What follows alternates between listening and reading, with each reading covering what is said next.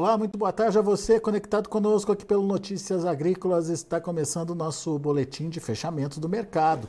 Olhando para os números negociados lá na Bolsa de Chicago, a gente tem um dia positivo para a soja. Altas de 5, 6 pontos aí nos principais vencimentos. Uh, a gente tem um milho encerrando aí no vermelho, mais quedas aí de 3 pontos em média aí nos principais vencimentos. E o trigo também perdendo aí de é, entre 1 um e 2 pontos nos principais vencimentos. Soja manteve, portanto, a trajetória positiva na contramão das demais commodities negociadas lá em Chicago, mas a gente quer entender por quê. E por isso a gente convidou Luiz Fernando Gutierrez, lá da Safras e Mercado, está aqui já o Luiz com a gente. Bem-vindo, meu amigo. Obrigado por estar tá aqui com a gente. Ajuda a gente a entender essa movimentação uh, lá na Bolsa de Chicago, mercado com 5, 6 pontos de alta, não vou dizer que é animado, mas pelo menos fechou positivo, ao contrário aí dos, do, das commodities irmãs lá na Bolsa de Chicago. Algum motivo especial, alguma diferença aí nas negociações? O que, que aconteceu hoje, Luiz? Boa tarde, Alex. Boa tarde a todos. Obrigado pelo convite mais uma vez. Na verdade, não. Não tem nada de muito novo no mercado da soja. Né? É, obviamente que hoje a gente teve os números do, do, do NOPA, né? Associação de, de Processadores lá norte-americana, é, que acabou trazendo um número forte para o último mês, então é algo que naturalmente traz algum suporte, porque é, é algo positivo lá da demanda, né?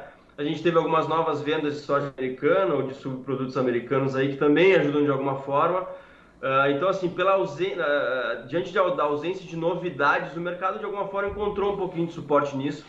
Né? De alguma forma, o mercado também é, é ainda digere os números do USA de, de, quinta passada, né? que de alguma forma foram números altistas, né? porque o mercado não esperava um corte tão grande na produção, esperava por uma elevação de estoque, porque ia trazer um estoque maior da safra 22-23, e o USA trouxe manutenção do estoque. Uh, é verdade que cortou, uh, teve que cortar um pouco a demanda, algo que não é muito bom, né? cortou um pouco a exportação americana. Uh, mas como houve o corte de produção aí de um pouco mais de um milhão de toneladas, que foi acima do que o mercado estava esperando, e a manutenção do estoque um pouco mais apertado, o mercado reagiu positivamente na quinta-feira, né? Para quem acompanhou aí. Mas na sexta o mercado já voltou a cair, devolvendo boa parte do que ele tinha uh, a alta acumulada da quinta anterior. Uh, e hoje o mercado basicamente ele abre tentando voltar a, a trabalhar acima dos 13 dólares, que é o grande ponto aí, o grande uh, patamar que ele tenta manter né, há um bom tempo, mas que está vendo alguma dificuldade.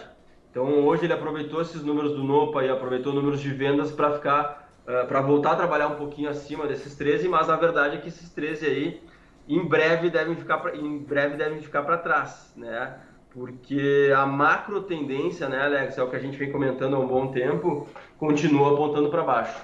Por quê? Porque o mercado cada vez mais dá menos importância para os números norte-americanos, já é uma safra consolidada, é um quadro de oferta e demanda mais, mais fechado, digamos assim, né? embora naturalmente a gente ainda possa ter algumas mudanças, uh, o grande ponto é safra sul-americana daqui para frente. Né? Plantio no Brasil, plantio na Argentina que começa mês que vem, é, e a tendência, como a gente vem falando há algumas semanas e meses, né? a tendência é de uma produção sul-americana maior né, nessa temporada de 2023-2024, principalmente pela tendência de recuperação da produção da Argentina. Né? Inclusive, recentemente, algumas entidades importantes da Argentina aumentaram o potencial da safra argentina por algumas transferências de áreas de, áreas de milho para soja. Né? É verdade, o milho está tendo alguns problemas lá, né? o milho o milho primeira safra deles, digamos assim, embora eles só plantem uma, mas é o milho um pouquinho mais, eles plantam um pouquinho mais cedo por lá, Uh, teve alguns probleminhas, realmente até esse momento a gente não está com muita umidade lá, então está trazendo alguns problemas, que inclusive pode ter levado os produtores a uh, reservar menos área para milho e, e, e, mandar essa área para soja, né, que vai ser plantada em breve, quando as chuvas devem chegar, que já deve estar tá acontecendo daqui a alguns dias, né, e, e os mapas são muito positivos, até pelo menos janeiro, fevereiro. Então, assim, essa tendência de recuperação da Argentina com uma possível, provável safra brasileira grande, né? Nesse momento, uma safra recorde a gente está prevendo. A gente tem que lembrar que a gente tem ainda todo um clima para andar, né? Todo um clima para a gente passar. Uh, e a gente está no El Ninho, que costuma trazer umidade mais baixa para o norte, para o nordeste. Tem alguns mapas apontando para alguma umidade mais baixa para parte de Goiás, parte de Mato Grosso, isso liga um pouquinho a atenção no mercado. Mas é muito cedo para a gente falar em problemas no Brasil.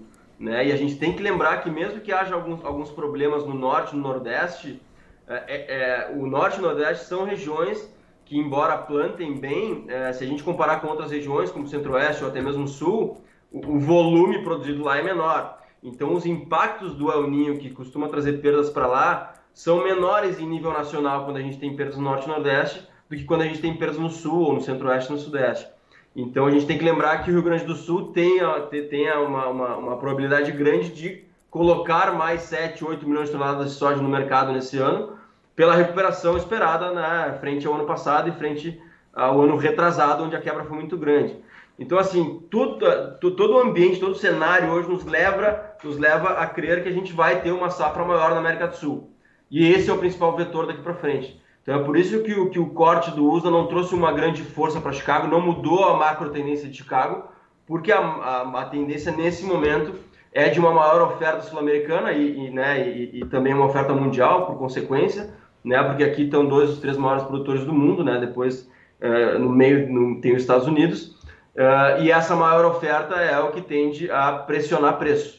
Né? Então a gente entende que esses 13 dólares aí, se, se for se confirmando esse clima mais positivo aqui para a América do Sul e confirmando essa tendência de uma safra maior, esses 13 dólares por bushel, que é o que o mercado está tentando segurar em Chicago, deve ficar para trás aí muito em breve. E, e, você acredita que esse número pode chegar até, até onde? Essa pressão pode ir até onde, Luiz? Ah, o primeiro objetivo é falar em 12 dólares. Em 12 dólares por bushel, nas posições aí uh, para 24, né? A gente já está com, com, a última posição aí de 23 já o novembro rodando, está trabalhando um pouquinho abaixo de 13, mas dá para começar a pensar aí um, no março, uh, no maio, já, já em, em, direção aos 12 dólares por bushel, que seria o primeiro grande objetivo. Claro que no meio do caminho a gente tem os 12,50, que é um patamar psicológico importante, Uh, mas é, em se confirmando esse clima que eu estou comentando, nessa possibilidade de um clima mais favorável, as lavouras se desenvolverem bem na América do Sul. Uh, até o final do ano a gente pode estar se aproximando dos 12 dólares aí, eu acho que nessas posições mais à frente. Como é que vocês estão acompanhando esse início de plantio aqui no Brasil e qual a expectativa de vocês aí nas safras para safra? O plantio ele está um pouquinho atrasado, né? Como a gente vem acompanhando aí, é, principalmente pelo atraso no Paraná, de alguma forma. A gente tem ali o São Paulo também está um pouquinho atrasado, Minas Gerais podia estar tá um pouquinho mais à frente também. É, o Mato Grosso ele já recuperou os atrasos iniciais, então já está mais, mais dentro da normalidade. Mas a safra brasileira está um pouquinho atrasado o plantio. Né? Em nível nacional está um ponto percentual abaixo só, então não é nada muito, muito importante.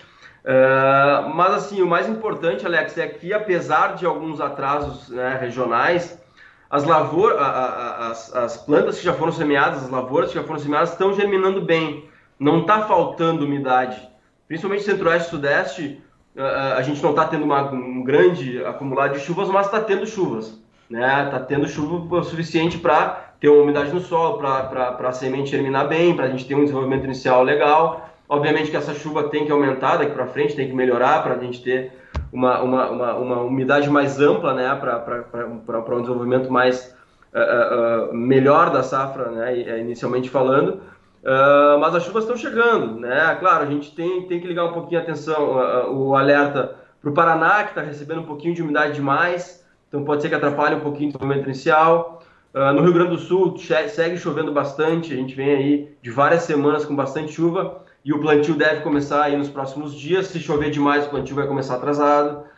mas assim, o panorama geral inicial da safra brasileira é muito positivo e a gente pode falar nesse momento de potencial pleno, potencial cheio aí para a safra brasileira. Não dá para falar em, em, cortes nesse momento, é muito cedo para isso. Né? Obviamente vai, a gente vai ter que acompanhar o clima aí nos próximos meses. Então, nesse momento, Alex, a gente trabalha com uma safra ah, um pouquinho acima de 163 milhões de toneladas. Né? Uh, se tudo der certo com o clima, a gente vai colher isso. Né? Mas, claro, a gente vai ter que ver como é que vai ser os meses de novembro e dezembro, principalmente, que alguns mapas mostram um pouquinho de umidade mais baixa, principalmente no norte, no nordeste, uma parte do Mato Grosso, uma parte de Goiás, então a gente vai ter que ver como é que vão ser essas chuvas, né? Como elas vão chegar ou não, uh, eh, para a gente poder começar a mexer em, em, em, produtividade de produção. Nesse momento, potencial é pleno no Brasil, potencial cheio e apontando para uma safra recorde aí de 163 milhões. Muito bem. Está claro para a gente o que pode acontecer com Chicago, mas é, me preocupou essa possibilidade da, dos preços recuarem aí, Luiz. E você citou os 13 para os 12 dólares por bushel. É, quando a gente traz isso para o Brasil, a gente tem alguma compensação acontecendo nos prêmios ou através de, de câmbio que possa, é, pelo menos, é, tirar o impacto dessa queda de Chicago? Infelizmente não, né? Claro, câmbio câmbio a gente pode colocar sim como um fator de suporte hoje, né? Uh, porque o câmbio estava trabalhando abaixo de 5 fazia um bom tempo e agora ele voltou a trabalhar acima de 5. Então, então é uma oportunidade esse câmbio acima de 5. Né? Tem muito produtoras que, que viu o câmbio aí 5,10, 5,15 falou: Não, eu ouvi dizer que vai chegar a 5,60, que vai chegar a 6. É, calma, é muito cedo para falar em 5,60, é muito cedo para falar em 6. Câmbio não é bem assim para mudar, mudar de patamar. Né? Óbvio que tem essa questão agora envolvendo uma nova guerra, tem a guerra Ucrânia e Rússia ainda acontecendo, a gente pode ter algumas tensões diferentes no mundo que podem trazer algum suporte para câmbio, como, como, como um fator importante aí de aversão ao risco, né? uma moeda importante para aversão ao risco, mas qualquer câmbio acima de 5, 5,5, 5,10 hoje é um câmbio interessante para o vendedor. Tá? Qualquer câmbio acima de 5 tem que ser aproveitado porque ele pode voltar a trabalhar abaixo disso. Embora talvez no curto prazo ele continue trabalhando acima de 5 por essas, por essas novidades, digamos assim, que trazem algum suporte para ele, tá? Mas eu, eu diria para o produtor não esperar o 5,60, porque talvez ele não chegue, tá? Uh, e assim, é, hoje o único fator que traz algum suporte, que impede uma queda maior nas cotações, é o câmbio, porque infelizmente os prêmios não estão compensando. Os prêmios, principalmente de safra nova, estão pressionados continuam lá menos 100, menos 120, né, dependendo da, posi da, da posição. Uh, e eles não estão, e eles não vão compensar se Chicago cair um pouco mais ou, ou, cair bem mais. Eles não tendem a compensar porque prêmio reflete principalmente tamanho de oferta. Aí é regional, né? E aí é o prêmio Brasil e Argentina. Esse ano a gente vai ter o dobro de produção da Argentina provavelmente entrando no mercado. Então não tem muito espaço para prêmio se recuperar frente a isso, né? Então assim, a gente pode ter de novo, como a gente teve em 2023, pode ter em 2024 com a entrada da safra, tanto um Chicago negativo como prêmios negativos, mais negativos ainda, né? Mais baixos ainda. A gente pode ver prêmio a menos 200, menos 250 de novo, isso é possível. E se a gente somar esse prêmio de menos 250 com o Chicago a 12, bom, a gente vai ter que tirar uns 15, 20 reais da saca brasileira aí, o que pode acontecer e o que nesse momento é bastante provável de acontecer, infelizmente. A não ser que o câmbio vá para 5,60, 6, como alguns acham que pode ir. É, eu acho um cenário otimista demais, né? É, para esse momento, a, a, saca brasileira tende a recuar mais uns 15, 20 reais, dependendo do que acontecer com relação à produção na América do Sul. Luiz, negociar nesse momento é uma boa estratégia, na sua opinião? Vender a soja agora? É, é eu acho que sim, eu acho que sim, porque o cenário se mostra de muito risco. A verdade é essa. Né? É diferente de anos anteriores, onde, onde a gente conseguiu, onde o produtor acabou apostando e até em algum momento deu certo isso, porque o risco era menor. Mas hoje, é, para a gente não ter uma produção maior na América do Sul, tem que acontecer algo completamente diferente do que os mapas estão apontando. Né? Tem que acontecer uma quebra na Argentina, que dificilmente vai acontecer. Né? Dificilmente a Argentina não vai produzir 45, 48 milhões ou até mesmo 50 milhões, frente aos 22 milhões que ela produziu em 23 né? Então, mais que o dobro ela vai colocar no mercado. Dificilmente o Rio Grande do Sul vai ter quebra, e o Rio Grande do Sul é o terceiro maior estado produtor do Brasil. Então, então só ele, ele sozinho, vai, deve colocar mais uns 7, 8 milhões de toneladas no mercado. Então, assim, dificilmente a gente não vai ter uma produção sul-americana maior. A, grande questão é essa, né? Então, é por isso que o cenário de risco é muito grande. Então, por mais que as cotações eh, agora, nas últimas semanas, estejam caindo, a verdade é que elas podem cair mais né? E aí o produtor vai depender só de câmbio para ajudar ele. E eu não arriscaria tanto com relação a câmbio, né? O câmbio pode ir para qualquer lado. Ele pode voltar para os 5,40, como daqui a pouco ele pode, com, um cenário um pouco mais tranquilo no mundo, voltar para 4,80. Então, assim, eu acho que sim, o produtor que evoluiu um pouco nas vendas tem que aproveitar, desculpa, esse momento de câmbio acima de 5, principalmente olhando para câmbio, que é o grande fator que está ajudando ele, e evoluir um pouquinho mais nas vendas e entender que, entendendo, né, que esse cenário pode ser pior lá para frente. Comercialização está atrasada ainda, né, Luiz? Está atrasada. Eu tenho o um número atualizado aqui, Alex. Uh, deixa eu só abrir para vocês. É, até o início de outubro, a gente estava com 21,4% da, da safra 23-24, né, a safra que a gente está plantando, 21,4% comercializado contra uma média de 30,6%. Então está quase aí, quase 10 pontos percentuais atrasado. Uhum. Uh, então, sim, tá, tá atrasado e eu acho que o produtor tem que aproveitar e avançar um pouco mais. É uma, é uma safra Por... com expectativa de quase 10 milhões acima, né? De... Exatamente, tem isso também. Então tá atrasado não só uh, em termos uh, percentuais como em volume, né? De alguma forma, porque a gente está esperando um volume muito grande de soja entrando nesse ano no mercado. E a gente tem que lembrar o produtor, não pode esquecer que tem a Argentina na jogada nesse ano. É que no ano passado acabou, acabou tendo uma quebra, mas que o Brasil acabou compensando, e nesse ano ela tende a, a produzir muito. Então, é, o cenário realmente é de muito risco para preços lá para frente, e a tendência nesse momento é de preços mais baixos aí para 2024. É. Bom, vamos acompanhar a evolução dos preços, principalmente olhando Chicago, mas também de olho nas oportunidades de negócios. É, temos hoje um preço aí acima dos 13 dólares por bushel. A gente olhando para o maio, por exemplo, a gente tem aí um maio ainda na casa dos 13,30, que somado a um câmbio acima dos 5, é, não deixa de ser interessante aí para o produtor. Então fique atento aí à possibilidade de negociação. Obviamente ninguém precisa vender se não estiver dando lucro, mas não deixe de fazer as contas, né, Luiz? Exatamente, é, é, bem isso aí, Alex. O produtor tem que olhar para suas contas, né? tem que botar tudo na ponta do lápis. Lembrando que ele está plantando a safra nesse ano, felizmente com um custo um pouco mais baixo que 2023, então é algo positivo. E ele tem que aproveitar esses, esses momentos que o mercado oferece para ele, principalmente no lado do câmbio, porque os outros dois fatores têm um risco muito grande da gente ver eles, eles, eles em patamares mais baixos nos próximos meses e, e, talvez só o câmbio ajude de alguma forma na entrada da safra. Então é importante o produtor entender que por mais que ele esteja com um preço não muito atrativo no momento, se esse preço está dando alguma margem para ele, ele tem que aproveitar, tem que evoluir um pouco mais nas vendas, né? 20, 21%, como eu falei, é muito pouco para essa época do ano, já deveria estar tá mais de 30%, uh, porque o risco é muito grande. Então eu acho que ele entrar na colheita aí uh, com pelo menos 50% vendido, eu acho que faz muito mais sentido, tá? Então ele tem um bom caminho ainda a avançar para negociar, porque o risco é muito grande e ele pode, infelizmente, ter preços mais fracos lá em 2024. Boa, Luiz. Luiz Fernando Gutierrez, obrigado, meu amigo, mais uma vez pela sua participação aqui com a gente no Notícias Agrícolas. Volte sempre. Obrigado, Alex. Um abraço. Até a próxima. Grande abraço. Tá aí.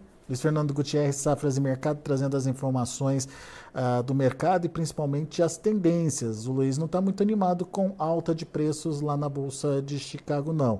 Ele acredita que essas altas pontuais têm que ser encaradas como oportunidade de negócios para o produtor, principalmente o produtor eh, brasileiro, já que a gente tem uh, um início de safra aqui no Brasil que, apesar de atrasado um pouquinho, apesar de alguns contratempos por causa é, do clima, ainda não descartou aí a possibilidade de safra cheia. A gente, segundo as safras e mercados, safra cheia significa produção acima de 163 milhões de toneladas e, portanto, mais uma Argentina aí produzindo, é, voltando a produzir algo em torno de 45, 50 milhões de toneladas, temos aí uma oferta plena ah, obviamente, tudo possibilidade ainda, né? A safra está sendo só plantada nesse momento, mas a possibilidade é, de safra cheia existe e isso deve pressionar cada vez mais os preços lá na Bolsa de Chicago. Daqui a pouco a gente volta com outras informações e mais destaques, mas antes deixa eu passar para vocês as cotações. Já estava me esquecendo de passar as cotações. A soja é, finalizou de forma positiva lá na Bolsa de Chicago. Novembro, 12 dólares e 86 centos por bushel, 6 de alta. Janeiro, 13,05, alta de 5 pontos mais 75. Março, 13,18, alta de 6 pontos. E o maio, 13,31, alta de 5 pontos mais 75. Positivo, o milho já fechou no vermelho. Vamos ver? Quedas de 3 pontos mais 25 para o dezembro, que fechou a 4 dólares e 900 por bushel. O março ainda acima dos 5 dólares, 5,05, queda de 3 pontos e meio. Maio caindo quase 4 pontos a 5 dólares e 12 centes por bushel. E o julho, 5 dólares e 18 centes por bushel, 3,5 de queda uh, para o vencimento julho. A gente tem também o trigo. Trigo no vermelho, dezembro caindo 2,5 pontos e meio a 5 dólares e 77 centes por bushel. O março, 6 dólares e 4 centes por bushel, 1,75 de alta. O maio, 6 dólares e 20 centes por bushel, um, alta não, é queda. Uh, o março caindo 1 ponto mais 75. O maio também caindo esse mesmo é, valor, 1 ponto mais 75. O julho, 6 dólares e 34 centos por bushel, queda de 2 pontinhos. Números negativos, portanto, para o mercado do trigo nesta segunda-feira. São esses os números já de finalização das negociações lá na Bolsa de Chicago. A gente vai ficando por aqui. Agradeço a sua atenção e a sua audiência. Continue com a gente.